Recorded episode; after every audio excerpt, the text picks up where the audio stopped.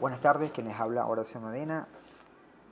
Este, somos el, equipo número 6, integrado por Andrés Marlin, Briseño Gabriel, Varela Joan, Gil Edward, en el cual vamos a exponer compras y tráfico y elementos que intervienen en el control de almacenes. En este caso empezaremos por las compras. Las compras es todo lo relacionado con un trueque del dinero, que es el medio de intercambio del vendedor que cambia sus productos por el comprador por dinero. Esto nos da una cierta idea o definición de lo que es compras.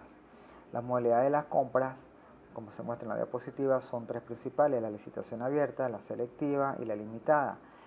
La, licitación abierta y sin restricciones, cualquier persona que tenga el dinero, tenga un capital, puede participar en esa licitación abierta.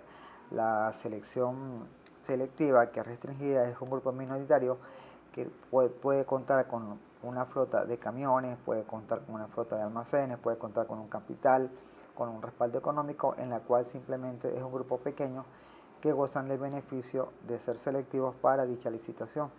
La licitación limitada o negociada incluye proveedor único, o único de contratación directa. Esto quiere decir que como pasa anteriormente, que es selectiva, solamente son pocos proveedores, y se hace por medio de una contratación. Esto quiere decir que siempre hay una limitación porque no hay muchos proveedores, sino siempre es poco los que distribuyen, motivado del control que tienen en la, en la parte de licitación selectiva que hicieron anteriormente. Pero es negociable y se incluye el proveedor. Y los formatos, y a continuación, los formatos utilizados en el proceso de compra son requisición, orden de compra, informe de restricción. La requisición es el documento enviado por la dependencia que solicita el material del almacén general. Ahí se puede observar la factura, lo que indica los requisitos que pide, que es departamento que solicita, fecha de solicitud, fecha de entrega, código de inscripción, cantidad, valor unitario y total. La orden de compra es el que se entrega al proveedor, el eje especificado los plazos de entrega y las condiciones de pago y las características material solicitado.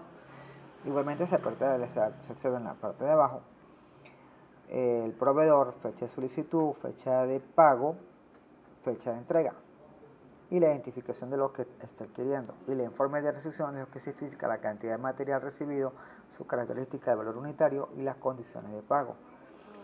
Esto va, lleva otra orden donde se identifica el proveedor, la fecha, número de, de informe que se está haciendo y orden de compra por número, igual se pide la cantidad solicitada, descripción, cantidad recibida, valor unitario y valor total.